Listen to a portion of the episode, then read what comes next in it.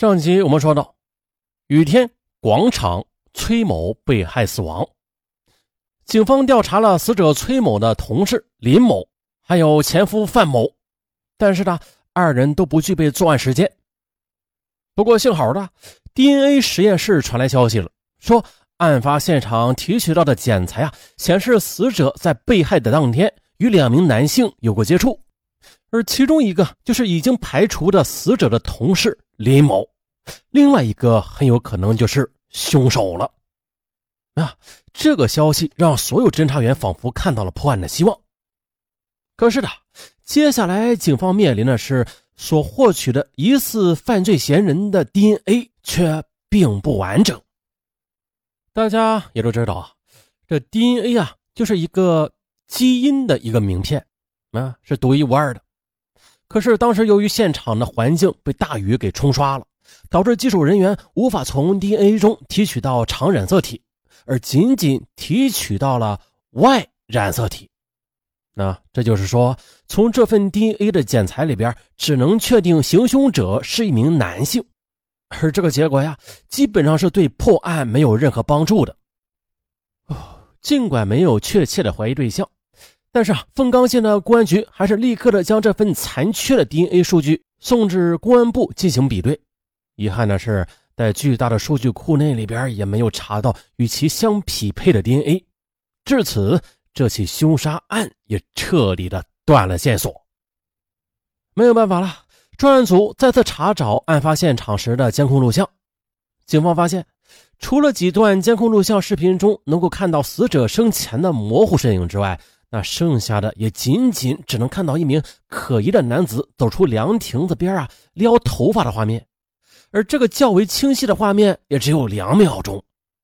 接着，专案组又根据死者身上的刀伤，开始到市场上查找，嗯，犯罪嫌疑人可能使用的作案刀具，并且啊，在现场周边排查外来务工人员，试图一步一步的来缩小侦查范围。不过。仍然没有找到任何线索，至此呢，案件是彻底的陷入了僵局。这转眼间呢，二零一三年到了，一三年的年初，贵州省遵义市展开了一年一度的人口普查，公安机关密切的关注着二零一二年八月三十日之后突然离开遵义市凤冈县的人员，笼罩在凤冈县上空的阴霾一直是挥之不去。两年的时间内，侦查员不断的扩充着 DNA 的数据库，并且在有机会前往外地办案的过程中，都有意识的了解当地是否有串并案的可能和 DNA 的情况。然而凶手依然是石沉大海，杳无音讯。咱们话再说回来，如果凶手是报复杀人，那么他不会选择大白天的在广场杀人。那么剩下的似乎就是临时起意抢劫杀人了。我们时间再推移到二零一五年六月十三日，这一天，遵义市 DNA 实验室的工作人员照常上班，打开电脑后，按照以往的习惯呢，首先呢将那份残缺的 DNA 数据调出来，网上进行比对。可是今天与以往不同的是啊，这天电脑屏幕上突然的就弹出了一个信息。只见呢，一个全新的数据出现在技术人员的眼前。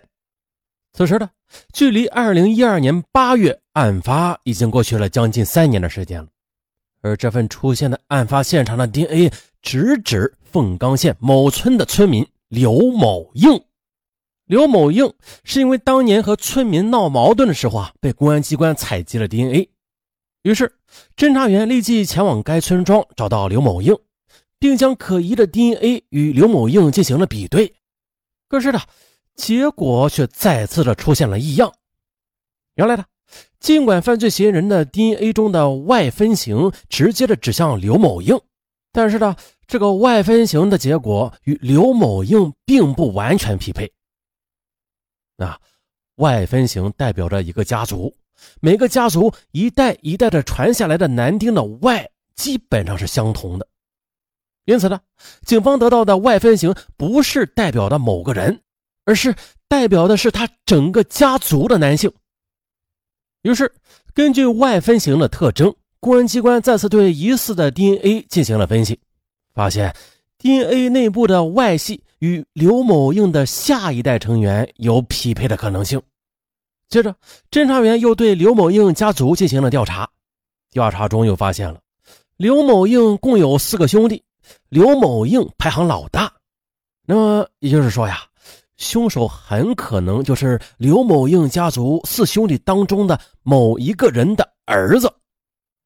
为了尽快破案，侦查员征得刘氏兄弟的同意后，又提取了刘家四兄弟的 DNA，然后与案发现场残缺的 DNA 的数据进行分析和比对，发现了刘某应的四弟刘某海的 DNA 遗传数据较为相似。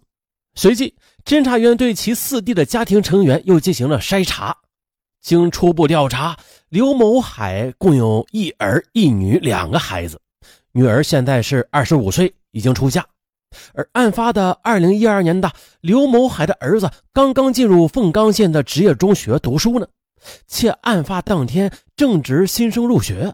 可是刘某海的儿子并无外出记录，这不仅让所有侦查员感到疑惑了。也就在这时，有村民反映了刘某应的二弟的儿子刘某江有吸毒史，并且常年的在外，很少回家。嗯。这一线索立刻引起办案人员的注意。吸毒，这可不是什么好事儿啊！难道是同一家族的刘某江有谋害他人的嫌疑吗？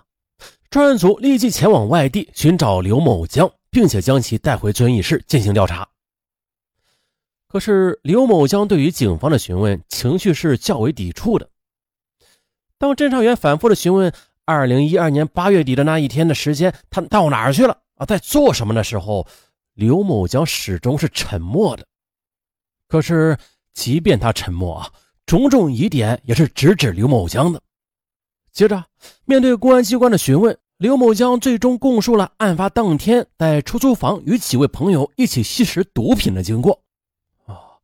聚众吸毒，那这似乎啊，也就意味着刘某江并不是杀死死者的凶手。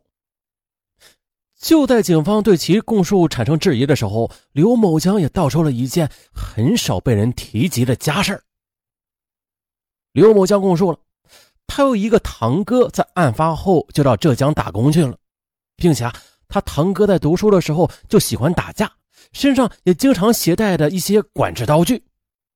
而刘某江口中的堂哥刘某欢，实则是四叔刘某海的儿子。哎，这。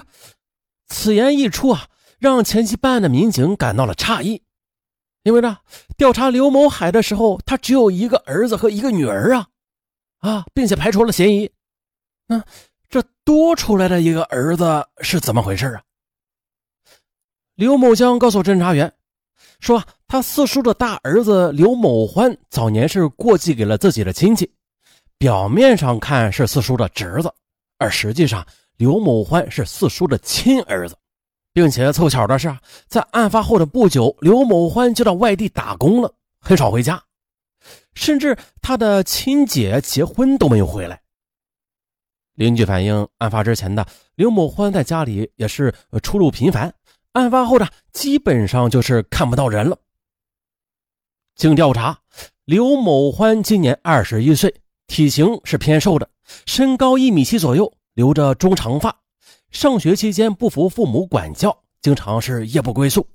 经学校老师反映啊，二零一二年九月开学后，基本就没有来上过学了。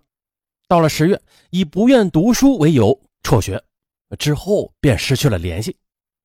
啊，案发之前经常在公寓酒店的宾馆住宿登记，案发之后啊，很长的一段时间都没有住宿登记了。经确认，刘某欢此时正在浙江台州打工。侦查员立即前往浙江，对刘某欢进行调查。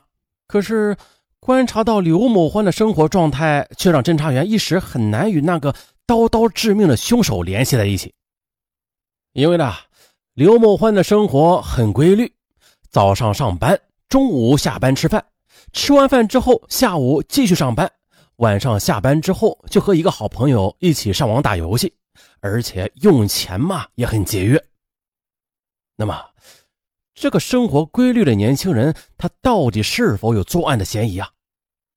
侦查员不得不调取案发现场较为清晰的仅有两秒钟的视频，将犯罪嫌疑人的图像与刘某欢进行比对。侦查员发现了刘某欢有个习惯性的动作，就是左手撩头发，哎，这刚好与凉亭里的年轻男子的动作相吻合。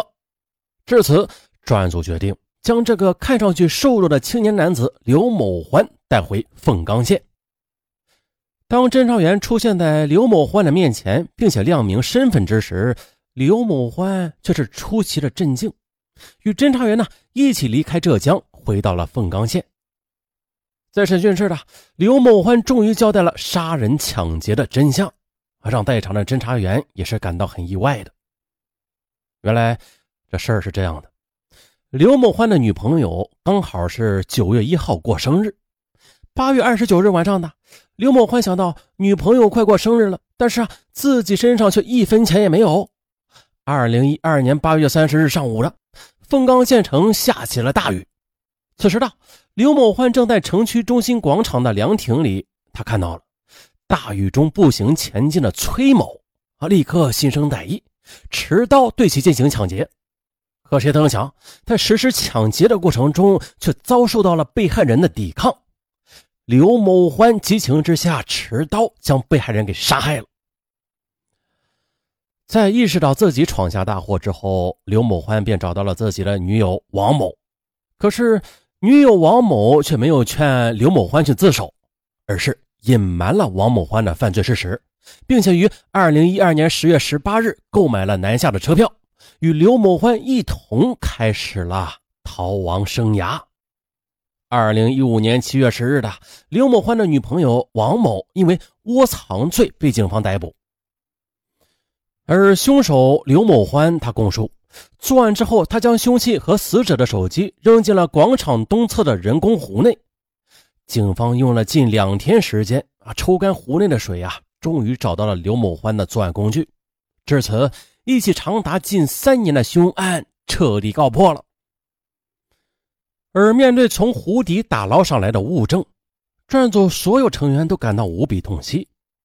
他们无法想象，时年十八岁的刘某欢，竟然是为了给女朋友购买生日礼物实施抢劫而闯下了大祸，造成了无法挽回的悲剧。而刘某欢和女友王某呢，为了逃避打击，在外近三年的时间里。每天也是过着不安的日子，原本花季的年纪，因为无知和冲动，付出了惨痛的代价。而等待刘某欢的，将是法律的公正判决。好了，这案子到这儿就结束了。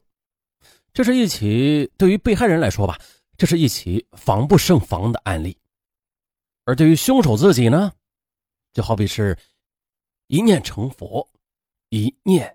成魔，真的只在一念之间。年少时，什么最可怕呀？无知最可怕，年少无知的少年更可怕。本期的案到此结束，咱们下期再见。